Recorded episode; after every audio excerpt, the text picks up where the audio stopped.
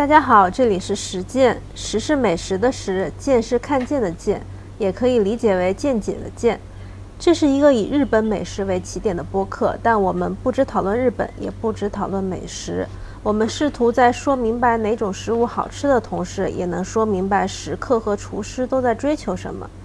我们希望更接近食物的本质，也能更深入地探讨人和食物的关系。我们的播客现在在喜马拉雅、荔枝 FM、网易云音乐和各种泛用型播客客户端都能搜到。啊，今天开始录第七期，这一期呢是我今天刚刚下飞机，刚刚从关西回来，然后就抓住周老师录一期，即兴发挥一期，即兴发挥，然后。我我这一期有一些感触啊，首先就是我在日本玩的那几天，收到一些，嗯，偶然收到一些听众反馈，可能他们正好也是因为暑假的时候就去了呃日本的一些地方玩儿，然后就有听众反馈说订了我们之前推荐的工业寿司，就是我们在第二期播客里面，第二期我们当时是呃第三期播客。就是我们在说说那个选好餐厅的时候，嗯，因为很多人对于招牌的寿司店、名牌寿司店，像次郎之类的，嗯，他没有办法预定，又很想去吃，然后我们当时就推荐了一些可以替代的、品质也很好的餐厅。对，陈老师讲的工业是一个店名，我怕大家误会，说寿司怎么还有工业的？哦，啊，对，就是大家可以去回去听一听，然后看看就是这些餐厅。嗯，到底对自己的行程有没有什么帮助啊？因为我当时看到的时候，我还挺开心的，就是说确实去吃的也很好吃。对，嗯，对。然后还有呢一一个听众反馈呢，就是在上一期第六期我们在录完了之后，在播客的结尾的时候，大概是说了一下我们播客，嗯，自始至终贯彻的一个非常。主观的一个标准啊，就是我们会会聊很多我们的观点，我们也不太想聊就是网络上很容易找到的信息，或者就是特别教条性的东西。我们希望以自己的主观经验来跟大家来聊日本的美食。然后在微博评论里面也看到一些听众觉得说这样很好，就很想听主观的东西啊。我们就假设说，嗯，反 来反馈的都是比较满意这一点的。对，虽然我们讲的一些知识性的东西，它可能不是很深，比较浅，但还是经过一定的考证的。就如果我们没有太大把握性的一些东西，我们也尽量不会乱说。嗯，对的。好，那么然后呢，今天我们聊了一个主题，跟刚刚，因为是这样的，我上一周正好在关西玩儿，然后在关西玩的时候呢，这一次吃了很多跟以前都不一样的餐厅。然后就跟周老师讨论说，我们可以聊一期关于关西，甚至说范围更窄一点，只关于京都的。嗯，是这样的。嗯，然后这个出发点就是说，其实我去过很多次日本，我只去，这是我第三次去京都。嗯，就次数不是特别多，然后我每次都能刷新一些新的感受。就这次我也有一些我认为非常有代表性的京都地区的餐厅值得推荐。嗯，但但是在这之前，我觉得可以周老师先聊一聊，说我们在关西选餐厅或者选要吃什么的时候，跟关东地区或者跟其他地区有什么比较大的差别吗？我们讲初识京都嘛，其实可能一开始还是，嗯，我觉得熟悉京都是一个比较长的过程，就可能我也是去了好几次以后，慢慢的才开始了解。我首先一点，对于大家来说，可能。最容易有的一个印象就是京都是怀石料理，京都是和食，可能这个，呃，非常非常的烙印很深。我感觉就大家去京都肯定一定会要吃一些和食之类的，但是呢，京都选餐厅要比东京难多了。我觉得，就尤其是贵一点的餐厅，街头小吃还好，因为京都的传统，其实大家要吃和食的话，因为它京都的京料理嘛，我们。很难把这些东西分得太细。你像和食，它其实包括很多，那精料理它只是一部分。其实精料理它从精进料理啊、怀石料理过来，从一些茶道的这些东西，包括京都特有的一些蔬菜为主啊，它里面的一些食材的使用，包括一些调味，不是现代人所能习惯的。所以我觉得这是一个很微妙的地方。就有些餐厅它坚持做传统，那其实大多数人是吃不惯的。还有一些它已经跳出了这个框框，它可能只是。呃，有一些京料理的形式，但是内在已经发生了一些变化，所以可能对大家来说，如果只看网络上的评价或者简单的积分，在京都选餐厅是要比东京难多了。我觉得会有这么一个情况。嗯，我们当时之前在第五期的时候，第五期我们聊的是困扰我们的日料误区，然后当时其实把怀石料理这个概念也提了一下，就是怀石料理、会席、割烹这些区别，其实。就算是听众朋友不了解，我觉得也问题不大。包括刚刚周老师说的这些，就是说，呃，如果到了京都地区，会感觉非常明显的是京料理、怀石料理会比较多。嗯，但是其实就我自己的感觉来看，我这次是跟我先生一起去的嘛，他其实仍然没有概念说到底什么样的料理是怀石料理。就其实他已经去过非常多次。对，但是我可以这么讲，就大家会说想吃日本料理去京都，嗯，可能比起寿司啊、鳗鱼饭啊，或者说天妇罗这些，大家会觉得日本料理。那什么是日本料理呢？哪怕我们说的比较松散一点，肯定是一道一道上菜，嗯，然后有汤啊，有刺身，就是你给大家的这个感觉，这一整套是日本料理的感觉。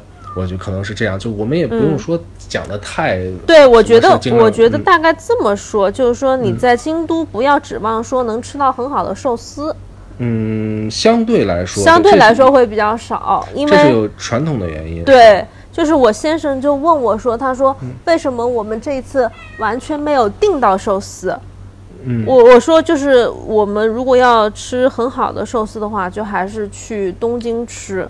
就是大概这么跟他说的。那我我我插一句，其实是陈老师的要求太高。天罗，京都也有一些还可以的寿司，但就是整体来讲，肯定不没有那些店出名。就啊，然后天妇罗，我们其实这次去也订了一家，甚至在吃其他有两家怀石料理餐厅的时候，里面也有一两道天妇罗的菜，但整体确实天妇罗的水平也不如关东地区，让人觉得嗯。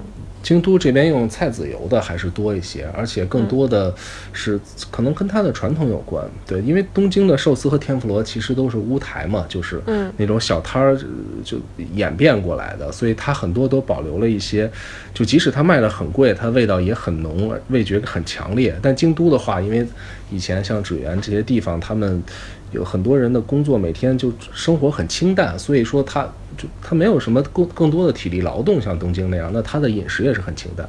那以前我看过一点，就是说住在京都最中心的人，每天就是早上汤泡饭，中午是汤泡饭，晚上也是汤泡饭，只吃一些腌的小菜。因为对于他来说，每天就是读读书，在院子里转转，所以不需要吃太浓的东西。那么为这个，京都和东京人还经常会争吵，其实蛮有意思的。就京都人觉得。吃味淡的东西是一种修养、修养、高养。对，但是东京人他们就会说，那这是因为你们没有这种体力劳动，这是地区文化。但是其实我觉得也很有意思，就是京都它其实也很分裂。你比如说陈老师可能不太吃面。啊，田螺啊，我我有时候叫陈老师。那京都的面其实它的拉面味道是很重的，非常重的猪骨汤拉面，因为它大多都是市井小巷吃的。可是它的乌冬呢，味道就是很清淡的，出汁很淡，然后也很容易咬。嗯，就放一放一些葱，就仅仅是面来说，京都也有浓和淡的变化。就我的感觉是，对于京都来说，你很难用一种。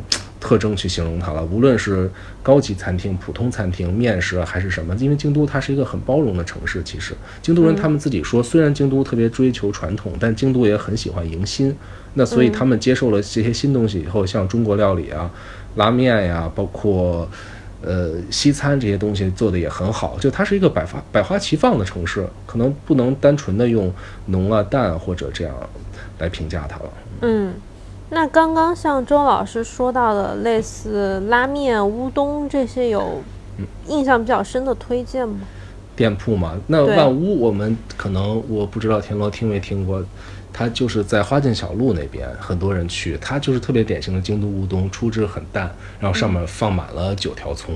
那京都放葱的这种方法也也很有意思，它真的是会用葱把面盖住。所以其实很多游客，包括日本人也很不适应，觉得好像这是不是神经病这种吃法，对吧？我是来吃面的，然后你给我再面一半，葱一半，这就是很京都的一种吃法，叫万屋这家店。那么包括拉面，我们其实就多了，像天下一品，它是一家连锁店，呃，就是最典型的京都浓味的拉面。包括新福菜馆和第一序本家，这可能我们提过，在京都站边上这两家非常容易吃到，也都是味道很浓的拉面。嗯，对，因为京都的学生，包括一些体力劳动者，他们会更喜欢吃这种风味的拉面。但是在京都的话，一般上了年纪的人或者特别老的京都人，还是以吃乌冬这种比较淡的东西为主。可能它一个城市的组成，包括它随着它的这个人越来越丰富，各种各样的人，全世界的，所以它的食文化也会有一些改变。嗯嗯，我刚刚搜到那个万屋的照片。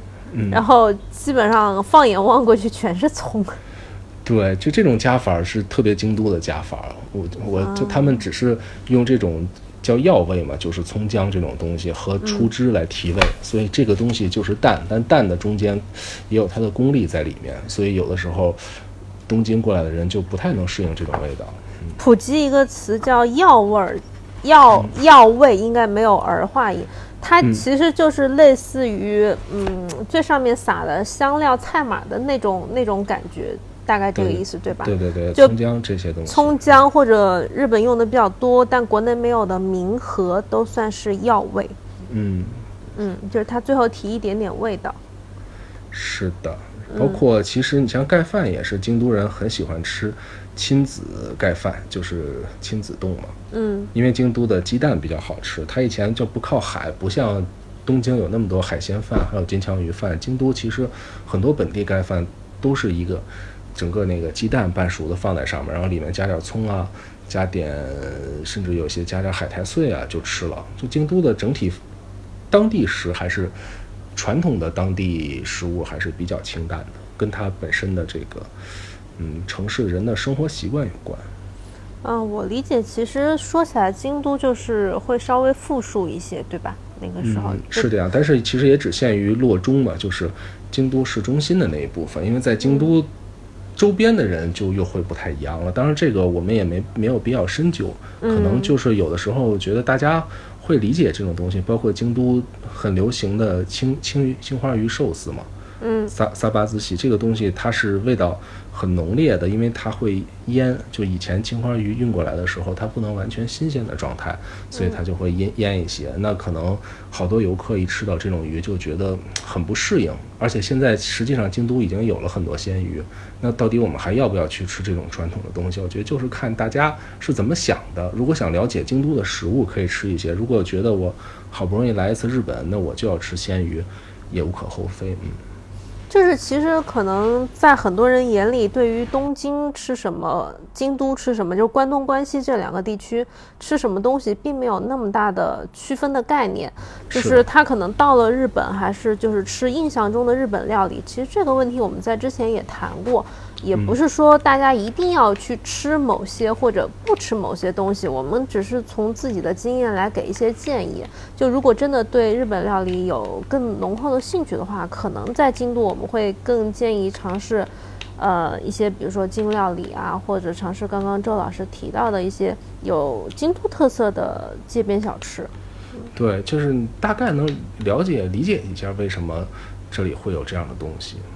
嗯，对。其实我以前，嗯，第一次，我想想，应该是第二次去京都的时候，嗯，当时很想尝试的一个是京都的豆腐，嗯，京都的豆腐当时很有名，因为说京都的水质非常好，所以它的豆腐就做得很好。我其实吃过大概有两。次京都的豆腐，第一次吃呢是在爬蓝山的时候，嗯，就是它那个上面我也不知道去哪儿找餐馆嘛，我就在路边随便找了一家豆腐吃，觉得啊豆腐品质确实还不错，但是就很很寡淡，我后来在想说，这是不是因为它就是一个无名的街边小店的原因呢？然后后来第二次我去京都的时候，我就去了很有名的南禅寺。嗯南禅寺它就有专门吃豆腐的一整套的宴席，就是这个我其实觉得说我不是特别推荐它作为一个游客的行程，因为网上很多人推荐说南禅寺还有还有另外一个叫。我我突然一下不记得名字，就是有两家寺庙，他们的豆腐宴席都非常有名，但是其实它它的烹饪的方法仍然是非常非常清淡的，就是对，而且它不同的豆腐的形式，你可能吃到后面会觉得稍微有一点点厌烦，这是我自己的感觉。就是我觉得这个不是我特别推荐的京都有名的东西。可以理解，就像有些很传统的京料理，它里头有一道叫吹和的菜，其实就是把各种蔬菜分别煮完以后放在一起，那个味道，我认为我吃过的无论是什么样的店，我都不是很喜欢。嗯，它还是可以理解的。就是在京都的话，有一些淡味呢，大家还是适当的去品尝，知道是什么样就可以了。就大家理解一下它为什么要出这样的东西。但是其实现在特别传统的店也在变少，因为大家都要做生意嘛，那人的嗯口味是会变的。对，就是不建议把它作为非常非常重要的一餐去吃，就随便吃一吃，降低期望值，倒是也没有太大的问题。嗯，这种东西对也没有特别重要的，可能像这种豆腐料理，我觉得，嗯，我我也是不太会去尝试，因为我觉得好像都是豆腐的话，嗯，不不太是我所想象的那种。啊，就你不爱吃这种就是某一种食材的料理是吗？呃，不是别的可以，但豆腐我认为它作为一道菜很好，但如果这整个套餐里面都是豆腐，我就不太喜欢。那你要说单独食材的料理，我还是很喜欢的。哦，那你爱吃单独的一整套的牛肉吗？嗯，我的我自己的话不想吃太多肉，但是啊我明白田螺所说，因为其实我我吃过一些京东的牛肉店，基本上都是百分之七八十的状态下我就已经吃饱了，嗯，即使它的牛肉很好，所以觉得一套的牛肉嗯还是稍微有点挑战。啊，就京都它这个位置，除了神户我们知道大名鼎鼎的神户牛之外，嗯，京都这个这个城市来说，它吃牛肉本身也是有传统的嘛。对，其实京都的牛肉消费在全日本一直是排在第一、第二，而且真正的日本人他们了解的京都比神户的牛肉是要好很多的。这个嗯理由是因为神户牛它其实是因为有很多莫名其妙的原因才走红的。因为神户牛我们说它是一种肉还是一种做法，其实可能指的也是神户牛里面的淡马牛或者三田牛。那如果它是一种牛肉的话，京都也可以做这个牛肉，对吗？那如果它它并不是神户牛所指的，并不是一种做法，甚至说神户很多那种把牛做成铁板烧的做法，其实是从西洋进来的。那么在料理的技术上，京都无疑是更高的，因为京都人在钻研任何事情，他的这个程度在日本都是最深的。所以可能大家去神户吃所谓神户牛，多半也是吃铁板烧这种料理，但是在京都就有很多像三岛亭这样专门做涮锅的，也有说像田螺去过刚刚去的三方这种做整个的牛肉料理的，就有很多在料理技术上更出彩。这样的店，所以我们说在京都吃牛肉也是没有错的。而且其实大家都知道有一个所谓日本三大牛嘛，虽然日本好的牛肉很多，但是松板牛、晋江牛和神户牛距离京都的距离都非常近，所以在很多很多年以前，京都就可以很轻易的获得这些好的牛肉，那么他们就有这个吃牛肉的传统。嗯，其实大概普及一下，就是说关于和牛，嗯，和神户牛的概念，我们一般说某某牛，就是大部分时候还是说它的产地，对吧？嗯就比如说神户牛、松板牛、晋江牛，还有还有比这个稍微小一点的，这种都是有的。然后整个的这个和牛呢，它会以我们熟悉的 A 几 A 几这样来分级。嗯而且分级的标准基本上就是牛肉的脂肪含量，就是对嗯、比较漂亮、比较霜降比较多的级别会比较高。但是嗯仍然像我们之前讨论过的，就并不是说级别越高它就一定更好吃，它也有更适合的烹饪方法。嗯，然后我其实第一次尝试和牛是在神户的一家牛肉店，这个之前好像在某一期里也说过嘛。嗯，但是尝试的是铁板的做法。对，那个时候就觉得说，因为是第一次接触到这种牛肉，觉得非常非常的肥美。对但是没有这一次给我的印象深刻。这一次是因为在嗯，刚刚周老师说的一家叫三方的牛肉店，吃到了一整套的牛肉的料理。嗯，他们家的菜单应该是每个月会变化一下，根据牛肉的选择和它整个菜单的设计会有一些价格的变化。我之前看到 Tabelog 上的菜单也有出现两万多的时候。然后我这次看到的菜单呢，便宜的可能是三万出头，最贵的一套大概是四万一、四万二的样子，我记得不是特别清楚，因为它整个菜单的设计是这样的，就是呃，你客人选的一块牛肉是选的它后面的炭烤的那一块的主料，但是其他的所有的菜都是每一桌都是一样的。嗯，这么说就是可能我整套菜单有十道菜，然后你选的这个牛肉是第八道左右的这个主菜，然后其他的菜都是一样的，然后你选的这块主材的这个牛肉的价格就决定了你这一套套餐的价格。是，嗯，大概是这样。然后我印象比较深刻，就是说，因为它整套都是牛肉，我去之前也有一点担心，说吃完了会不会觉得非常腻、非常顶。但实际上，因为它的烹饪的手法非常的多元化，那基本上用用尽了几乎所有的可以做牛肉的这个方法，嗯，然后还配了非常多的蔬菜，而且它选的这个呃牛肉本身也不是呃一定一定要 A 五那种特别肥的部位，所以我整体吃下来觉得还挺爽的。主厨好像也不是科班出身，是吧？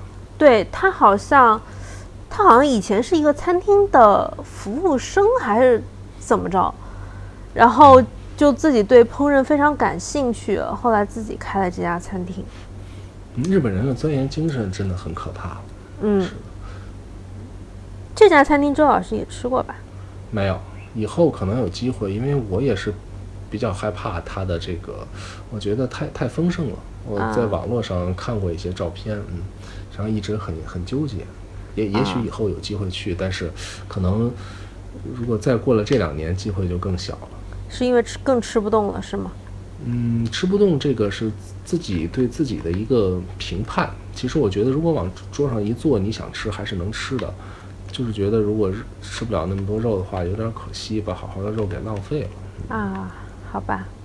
反正这家是我觉得，如果去京都想要好好吃一顿肉的话，还挺值得推荐的。它也有很多肉以外的料理嘛，就是做一套像怀石这样的感觉的。它一整套确实都很像怀石，就比如说它某一道会是，呃，米饭，但是上面它也会配一点牛肉，就是它每一道菜里面都有牛肉的元素，但是它上菜的顺序基本上是怀石的顺序。是的，其实没有受过这种科班出身的人，我我觉得他们反而会有一些优势，就是在菜菜色的设计上。因为我甚至看到有别人贴的，他冬天还有这种大闸蟹配松露的吃法。对我们其实也吃到了一些比较花哨的做法，就比如我之前曾经批判过一家店，觉得那家店是用黑松露、呃乌鱼子、海胆还有三文鱼子来配米饭，就是非常胆固醇爆炸的一个吃法，对吧？就是我在那家店其实吃的不是特别喜欢，东京的一家店。但是，但是我在三方呢也吃到了一个非常像的一个做法，它的做法大概是有，呃，我想想啊，我找一下那张照片，它也有鱼子酱，然后有牛肉、牛肉生牛肉切丝儿，还有海胆，还有一颗腌过的生鸡蛋，还刨了大量的黑松露。但是这一个饭我吃下来又觉得是很合理的，因为就是它其实整整个的这个菜单的设计里面，它不是每一道都以贵价食材来堆砌，但是它在这一道里面，它是以就是整个怀石的环节里面突出米饭的那一道的顺序来做的。哦，是这样。对，而且吃起来就确实很爽。然后它前后又搭配合理的话，我就觉得啊，就有点小高潮的感觉。这样，嗯，所以说田螺以后还是会去的。可能还会去。我我年底还会陪朋友去一次。啊，是吗？嗯，估计又又要去三方了。对，又要去三方，而且它有一道菜我印象还很深刻，是一个昆布熟成过的牛舌，嗯，啊，非常鲜。就看看那个，它是放在一个木盒子里面，然后昆布跟牛舌这样叠加来放嘛。就每一片牛舌，你可以看出来它的状态大概是类似的，应该是一整条牛舌里面只取了一小部分来做，然后昆布熟成了，大概是半天还是多久？觉得非常鲜，而且很柔软，很好吃。我们只能遐想一下，假装吃到了田螺吃过的东西。嗯。好，那那周老师也说几个让我遐想一下。没有，其实我感觉还蛮难的。就是我们在介绍京都的店，哪怕是京料理啊、日本料理这种，可以介绍什么样的？因为确实有很多做的不错的。嗯嗯，但是现在一些很热门的店又不是特别的传统。其实田螺也去了那家在京都排名很高的一家店，就是叫草餐中东。嗯，他家，我认为他的。这个理念是很棒的，他会用一些自己摘的山菜，还有一些野草里能吃的部分，然后他也会利用到食材的很多部分，比如说马铃薯，他会把马铃薯，可能大家一般是不吃皮的，他会把皮剥下来以后炸一下，放在里头，或者说茄子也会把茄子皮稍微炸一下，他尽量会用到所有的东西，用到新鲜的蔬菜和一些河鱼，这肯定是这跟京都的环境是有关的，因为京都靠依山傍水，它有很多。非常好的蔬菜，还有这些河河鱼的食材，那我觉得能表现这种京都的当地的食文化的特色，然后又能让大家接受这种口味，这样的店是很难得的。嗯嗯，这家店我这次也去了，草餐的餐字是一个口字旁一个食物的食，就它可能是一个多音字啊，我们就姑且就是念草餐。嗯，就是整个一套菜单吃完下来，我觉得有一百个生词吧，就全部都是我不认识的食材。对，它不是很传统的精料理，但是它用这些东西又能做的让一般人可以接受，我觉得是不简单。因为你很难达到这个平衡，你要尊重传统，但是你怎么又让现代人能接受？其实我认为这个还蛮难的。有有些料理人，他岁数也很大了，他可能只会做他开始学的那些东西。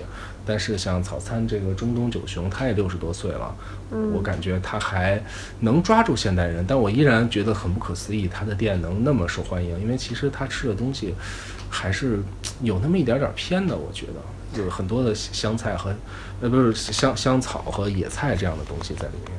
对他的野菜，就是如果单独吃的话，我会觉得味道不是。也不是特别熟悉，而且也不是也也一下想不出来它应该跟跟什么样的东西搭配。但是在他的店里，所有的菜感觉都搭配得非常和谐，就可能一盘菜里面有十种我完全不认识的蔬菜，但它们彼此交织在一起，在嘴里的味道是非常非常和谐的。嗯，并且它不会进一些高贵的，呃，不是价格很贵的海里的食材。所以能压压低它的整个的成本，再加上它每天早上都自己去摘一些，我觉得这多少也压低了一些成本。钱是吗？这这这是个玩笑，但是我一直也觉得很神奇。就作为料理人，有这样的环境，其实很令人羡慕。他可以去接触当地的这些最最自然的东西，然后把它们用到餐桌上。当天早上摘的，晚上在餐桌。可能在很多城市，你没有这样的条件，每天基本上都是等着外面送来。给你什么样的肉，给你什么样的菜，你就用什么样的。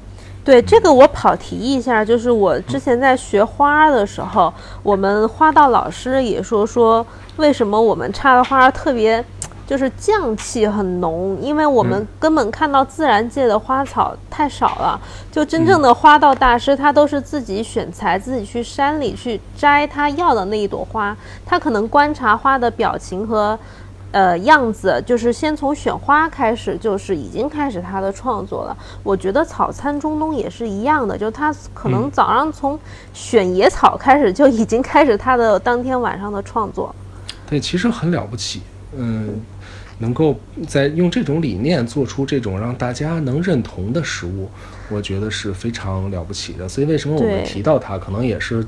除了京都以外，在其他地方不太能找到这样的店。对，我也再次预定了他们家年底的位子。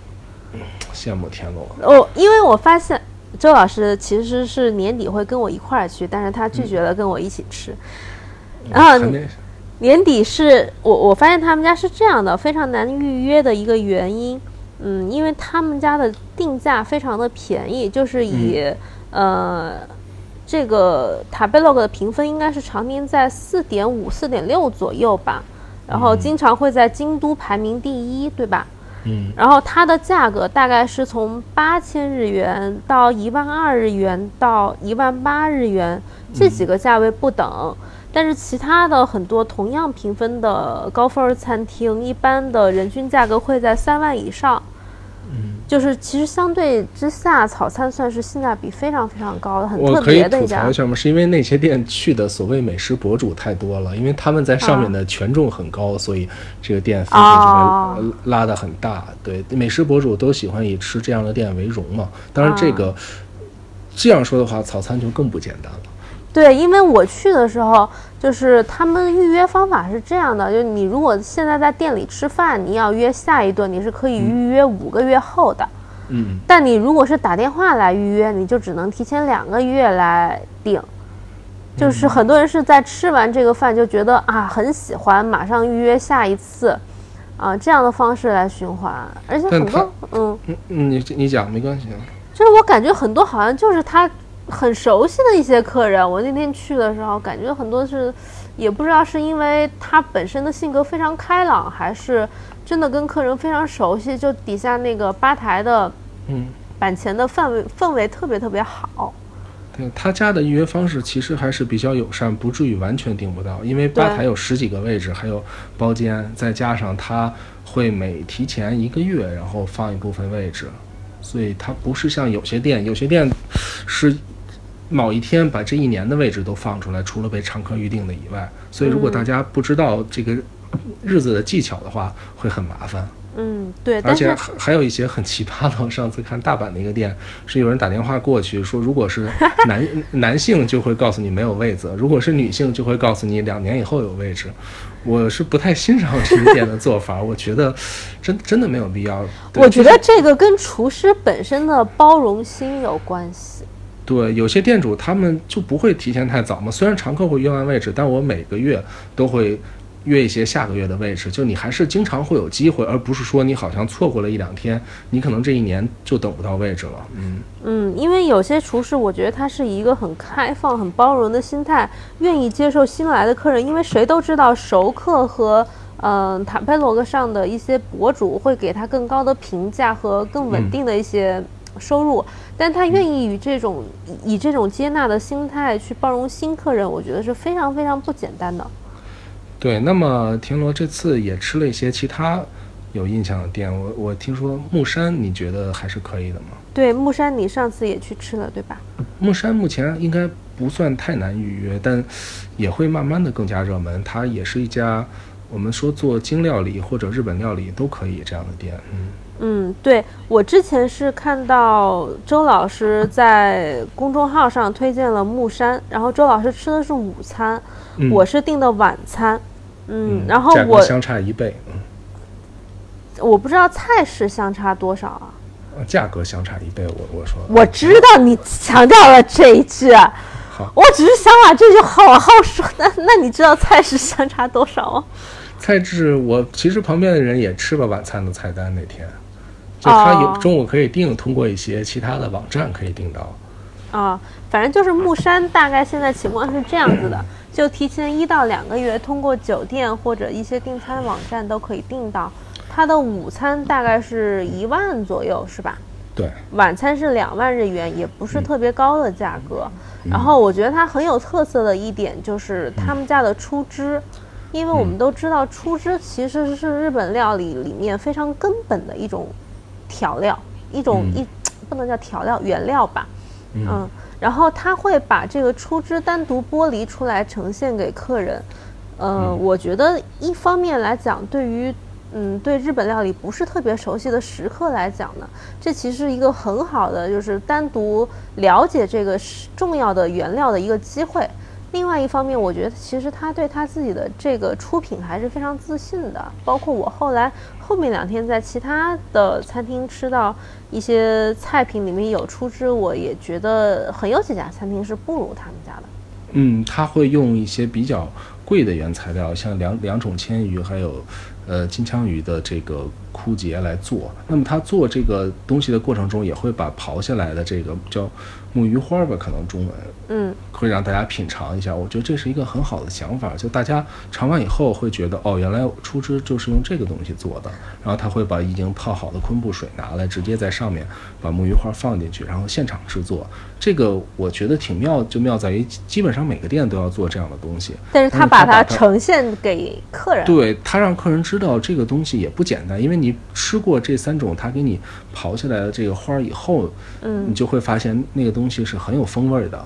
但是实际上呢，它只是用来做出汁，就它是被弃掉不吃的。那可能对于料理相对比较感兴趣的人就会知道，它其实这个你面前这碗汤还是用非常不一般的东西做出来的，就它不是随随便便就熬出来的。对，我想大概跟大家普及一下出汁的做法。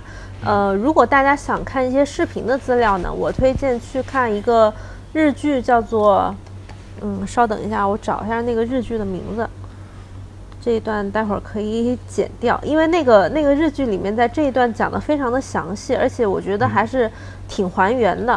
啊，料理仙姬想起来了，哦，就是料理仙姬的第九集和第十集，嗯，女主角是去是因为他们家的那个本枯节要断货了，然后就去找到了原来的厂家，就会说，呃，这个能不能麻烦你再帮我们继续做？嗯，因为它这个东西不是每一家都会愿意生产，它会有很长时间、很很琐碎的一些制作的工艺。然后呢，每个地方制作的这种本枯节，嗯，它的味道也有点不太一样。女主角会比较喜欢某一个厂家的，然后就一直在说这这样的故事，而且它的这个制作的过程呢，我觉得还是非常真实的，所以很推荐大家去看一看。就一般用来做制作出汁的两种最基本的原料，一个是本枯节或者荒节加上昆布，但是其实不同的店家它可能也会有自己的一些小配方，比如有些店家他会愿意用一些小鱼干儿，或者呃或者像木山它会用尾节，就是金枪鱼的制作的这个同样的原材料，就是几种混合在一起，所以每家店的出汁的风味会非常不一样。然后我觉得我在。其实会想批评一下北京的某几家我比较熟悉的日料店，就是出汁的制作非常的不过关。那是因为大家就是客人也不太在乎。对，但是其实客人培养出来的，客人吃不出来出汁的好坏，也吃不出来汤的好坏。但其实你在日本会，嗯，高级料理店吃这样的菜式的时候，会体现体会的非常非常明显，就是有些餐厅的这个出有出汁的菜，会觉得哇。他们家真的就技高一筹，就这种感觉。嗯，对。然后，然后说回木山这个餐厅，我觉得他们家把这个呈现出来是非常非常聪明的一种做法。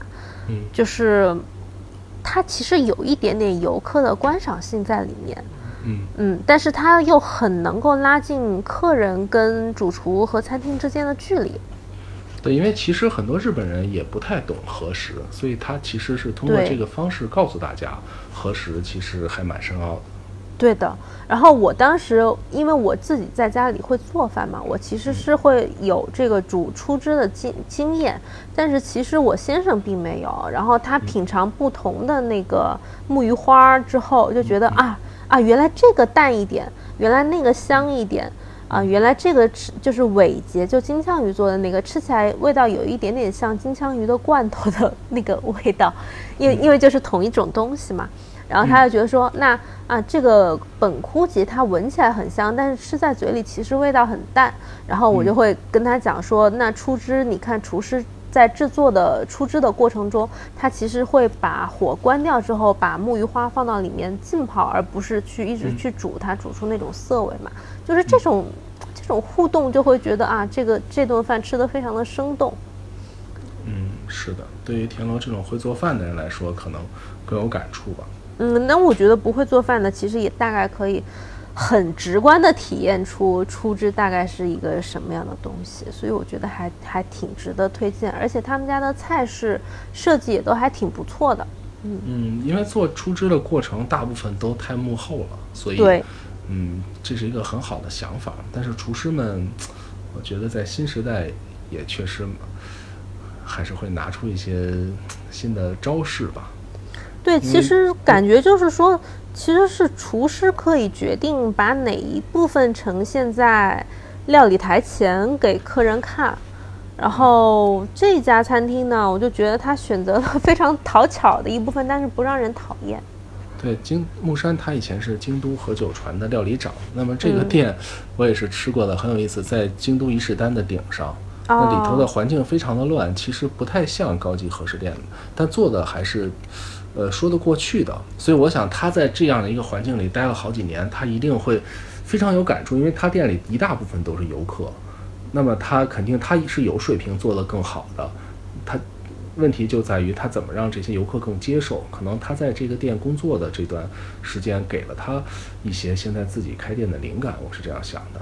就哎，你那个京都和久泉是不是就是前两天你在微博上发的那个？呃，对对，我发过，他在伊势丹的那个高层。其实京都伊势丹的店，因为大多数都有点问题，我早期吃过一些，我是对他没太抱期望的。反正环境很乱，而且厨师很多，就是他们很随意那种感觉，你知道吗？就是大家吃日本料理，可能还是有一种嗯仪式感吧。但是你坐在那儿，你会发现有的时候两个厨师就在吧台上嘛，我坐在那儿在那儿说笑，然后客人有的时候可能有些不懂的举动，他们就会相视一笑。我当时就很惊讶，我觉得哦这个地方的环境 不不太正常。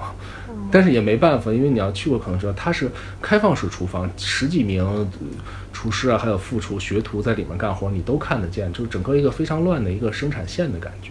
哦，我其实觉得嗯木山木山木山也有一个问题，就是，嗯，他那个我不知道他副厨到底有多少个，就厨房到底有多少人，然后服务服务生有多少人。就我坐在他的吧他的吧台靠近后厨的门的那个位置，我们两个人，然后我就觉得不断的有人从里面鱼贯而出又进去，嗯就是看得我非常非常的头晕。就是其他很多高级料理店经常就是一个副厨会从里面进出，或者主厨自己也会进出，然后也许有一个女将，就是几个这么几个人。但他们家的店，我来来回回已经看到有五六个人在我面前出现了，就一直在那儿窜，我就觉得因为他家的包间好像和吧台是通着的，还有厨房，所以可能有的时候哦大家会在三个房间里面串。主厨他有的时候也会要去包间打招呼这样。哦，反正就是看起来有一点点难受，就整个过程。但是他的菜品没有没有什么问题，还挺好的。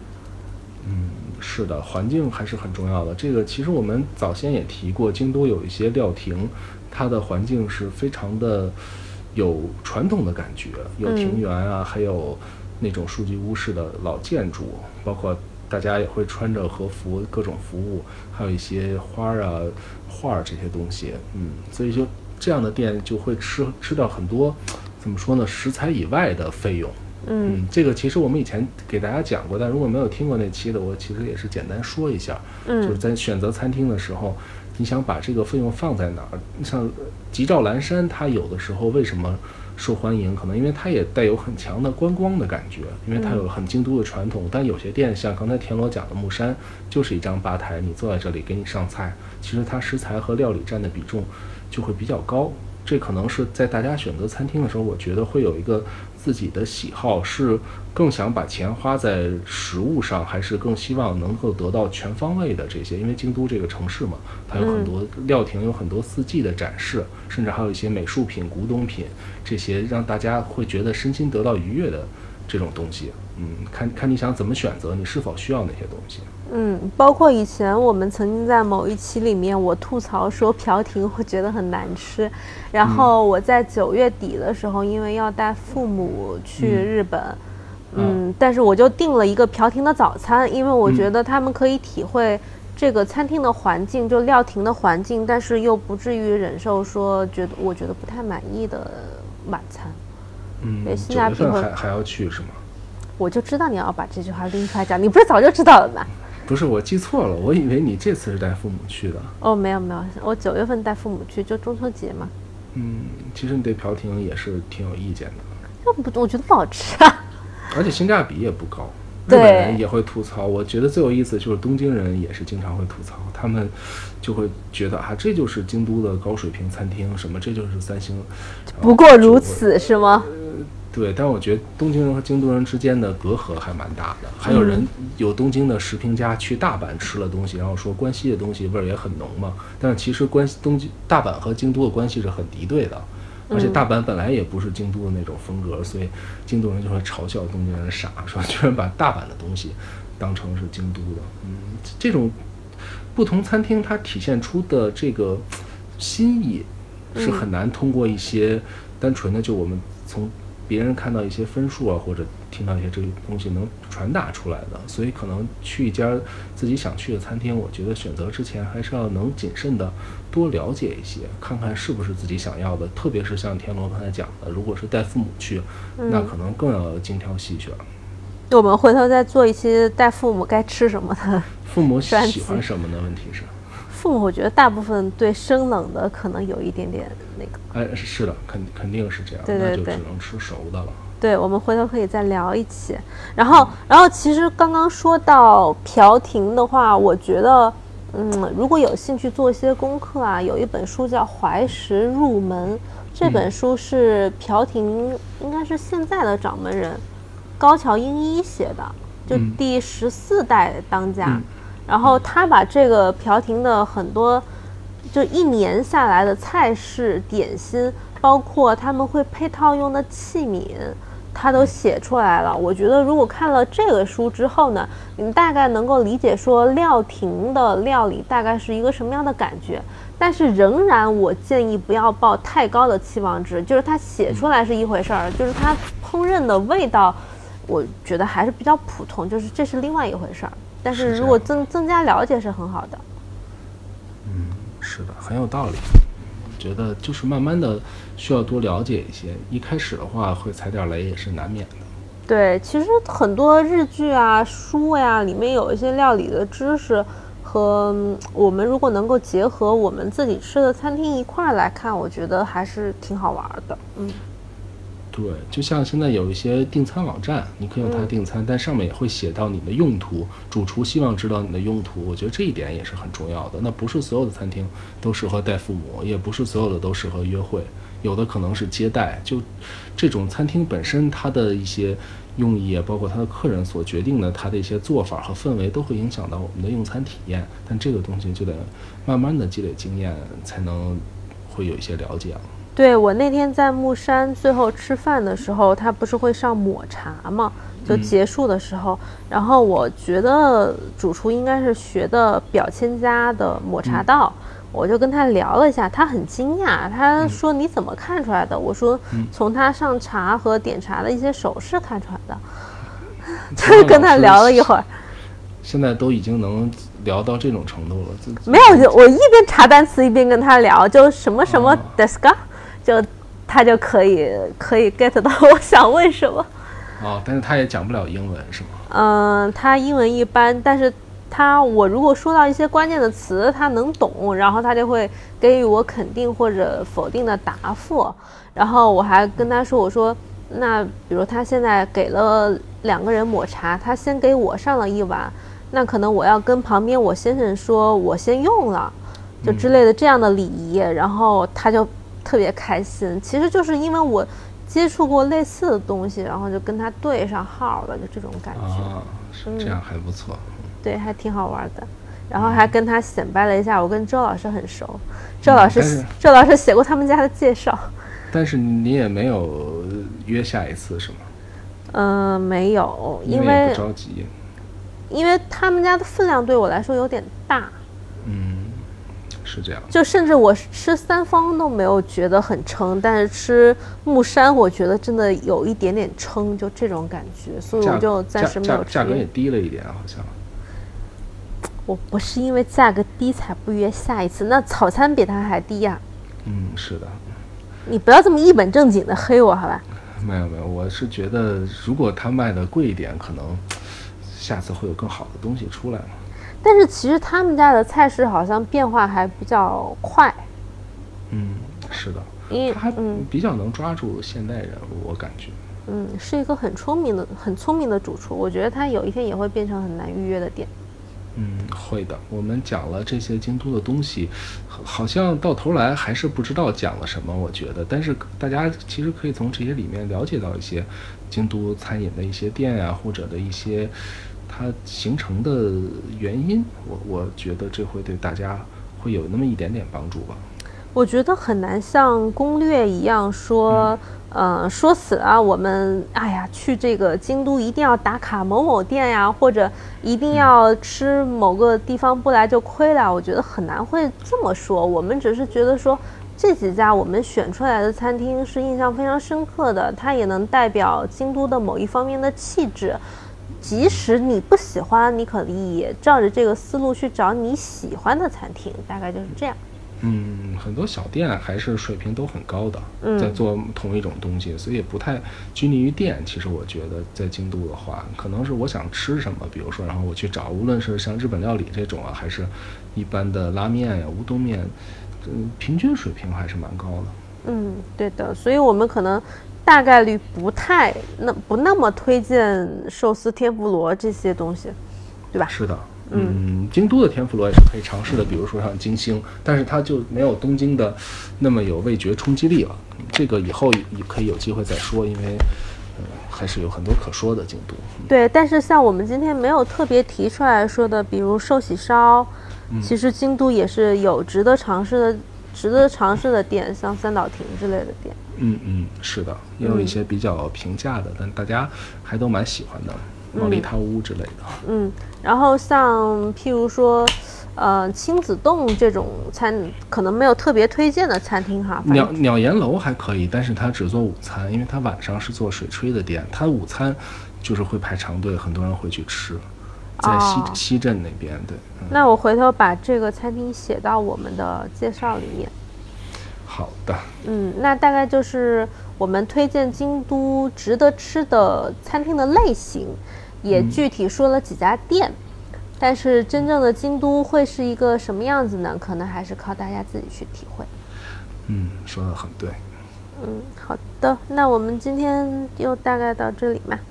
好的，田螺刚出差回来，辛苦了。哎，反正刚吃回来。嗯，是，嗯，我我们下次还是不知道聊什么，我就等着周老师九月份去东京，然后回来再带来新的灵感。啊，如果有机会去再讲吧。